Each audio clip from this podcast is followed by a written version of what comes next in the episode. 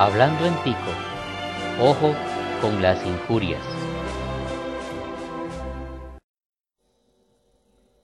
Buenas, les habla eh, William Martínez Pomares para Hablando en Tico. El día de hoy vamos a hablar este, un poquito sobre eh, los delitos contra el honor.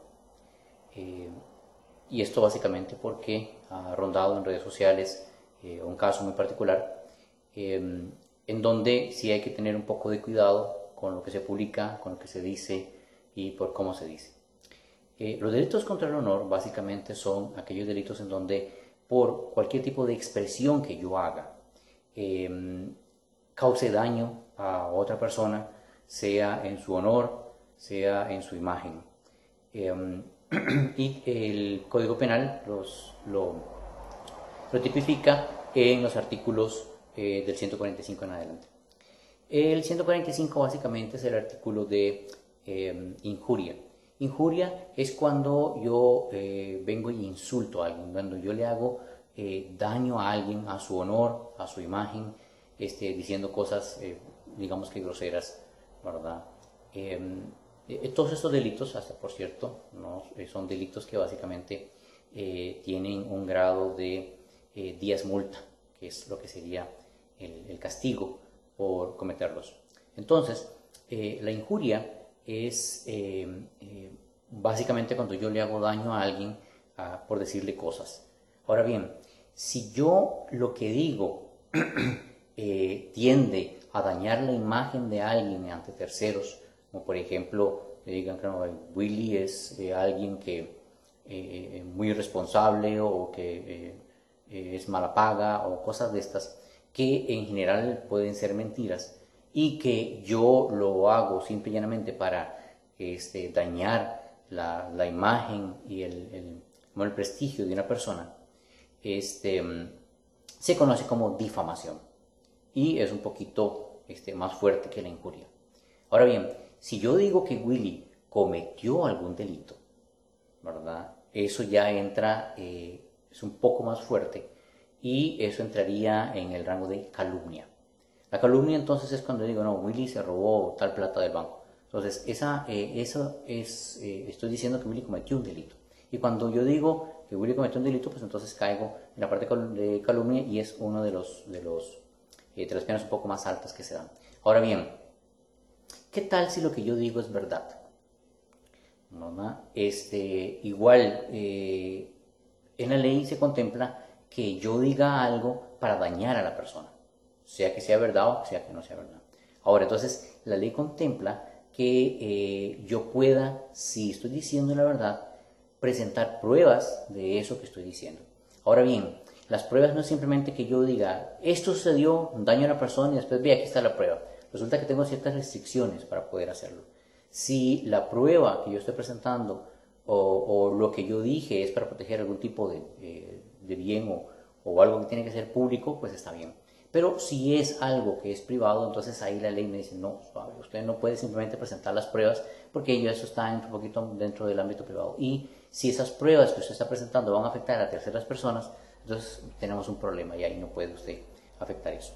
Además puede ser que lo que usted está diciendo eh, esté todavía siendo juzgado. Por ejemplo, que eh, hayan acusado a Willy, ¿verdad?, de haberse robado el banco. Entonces esté el, el, el asunto en juicio, mientras esté en juicio, Willy no es culpable de haberse robado el banco. Este, hay una acusación que empieza sobre él, pero él todavía no ha sido declarado culpable.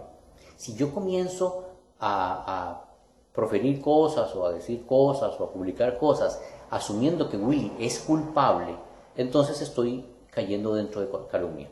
Ahora bien, en ese momento lo que puede suceder es que este, eh, yo acuse, a la persona que me calumnió diciendo Willy se robó el banco, no sabe. A mí no me han probado que yo haya robado el banco, así que usted está incurriendo en calumnia y lo voy a demandar. Esa demanda que estoy haciendo, esa acusación que estoy haciendo a esa persona por haberme calumniado, va a quedarse, este, por decir en stand-by, va a quedarse quieta hasta que no se resuelva eh, la querella que yo tengo, la acusación que yo tengo por el banco. Y ahí, obviamente, eh, eh, se da como causa resuelta. Por ejemplo, si en esa acusación que tienen contra mí de haber robado yo el banco, eh, o em, ¿cómo se llama?, se falla a favor mío, dice, no, Willy no robó el banco, no hay pruebas, Willy no robó el banco, no es, no es culpable. Entonces ahí sí yo puedo seguir con la alegación con el otro, se ve, yo no era culpable y usted me calumnió. Entonces ahora sí, eh, continúa la demanda. Entonces también hay que tener cuidado, este, porque una persona esté acusada eh, no significa que yo pueda llegar y empezar a hacer, este, ¿cómo se llama?, afirmaciones y empezar a hacer publicaciones asumiendo que la persona es culpable. Siempre tengo que asumir que la persona no es culpable si todavía está, esto mucho menos si no hay pruebas y si no hay nada presentado, ¿verdad? Porque entonces eso llegaría a ser calumnia. Ahora bien, no es injuria ni, este, ¿cómo se llama?, ofensa contra el honor. Si, por ejemplo, yo soy un crítico, ¿verdad? Y yo lo que digo es, no, mira, Willy cantando es terrible. O, este, eh, si yo critico, por ejemplo, cualquier otra eh, eh venia artística o, cosas de estas, eh, que son normales en donde alguien puede llegar y criticar cosas, ahí aunque pueda ser un poco ofensivo, no necesariamente cae dentro del delito, a menos obviamente de que yo esté causando daño, ¿verdad? Eh, eh, al, ¿cómo se llama? Al emitir mis, mis razonamientos. Muy bien. Em, adicionalmente, eh, existe un artículo que lo que hace es que también pena a la persona que transmite las injurias. Por ejemplo, que alguien haya dicho que Willy eh, se robó el banco. Eso es una calumnia. Y resulta que alguien leyó el tweet. Y lo retuiteó. O agarró lo que se había publicado y lo republica.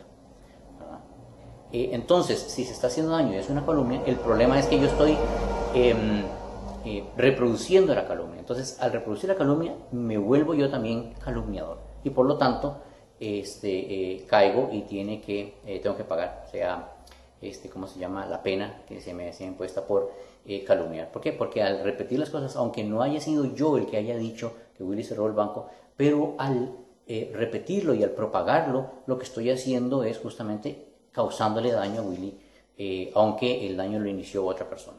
Por lo tanto, tomar cualquier cosa que venga de cualquier persona y comenzar a repetirla, comenzar a retuitearla, comenzar a a, postearla en Facebook o, ponerla o decirla o mandarla por WhatsApp, cualquier tipo de reproducción de una calumnia me vuelve a mí, el reproductor, aunque no haya sido original, también calumniador y por lo tanto también perseguible este, y punible. Muy bien, entonces, eh, cuentas claras, eh, sabemos que hay que tener mucho cuidado cuando vamos a emitir algún tipo de opinión o algún tipo de expresión que esté causando daño a alguien o que le esté causando algún tipo de este, eh, daña su reputación, a su imagen. Ahora, eso también hay que tomar en cuenta. Si, nadie conoce a Willy, ¿verdad? Que alguien diga, mira, es que ese me robó 5 mil pesos algún día, puede ser que no tenga mucha implicancia. Pero si es alguien muy conocido, ¿verdad? Cuya imagen o cuyo trabajo este, se basa en su imagen y yo eh, ataco esa imagen causándole un daño mucho mayor, ahí sí se tiene que tomar en cuenta, ¿verdad? Hay que tener mucho cuidado. Em, ya para cerrar, eh, existe eh, em, una sentencia, una Corte Interamericana de Derechos Humanos, eh, que, tenía un caso de un este, periodista que básicamente estaba hablando o dando noticias sobre X persona y este, durante eso él lo que hizo fue tomar información de otros diarios y la replicó. Y entonces fue acusado justamente por esta última parte, ¿verdad? Donde uno replica cosas que pueden estarle causando daño a una tercera persona como forma de calumnia o, difamación, cualquiera de las dos. Y este, ahí hay un problema este, em, con la Convención Interamericana de Derechos Humanos, porque de ahí la, la convención básicamente me da a mí derecho para poder expresar mis ideas. Y ese, esos, esos artículos en el Código Penal pues como que interfieren un poco en la labor de los periodistas, porque entonces tendrían, eh, un periodista para poder replicar lo que dijo otro diario, tendría que estar completamente seguro y tener las pruebas de, del otro diario para poder hacer las cosas. Y resulta que algunos diarios que eh, eh, dan noticias basados en informaciones, en informadores que obviamente no pueden sacar a la luz. Y ahí es donde empieza a tener un poco problemas y quedaría un poco censurado este, el quehacer periodístico. Y por eso ahí en esa discusión en la Corte, pues se tomó que esos artículos que restringían eh, eh, este tipo de cosas, pues eh, podrían tener problemas este, en términos a derechos humanos, pero todavía siguen vigentes. Así que mi recomendación es tengan mucho cuidado cuando hacen eh, este tipo de eh, reproducciones, de eh, cosas que pueden estar dañando la imagen, la reputación de otras personas. Em, muchas gracias eh, y nos vemos para la próxima en Hablando Ético.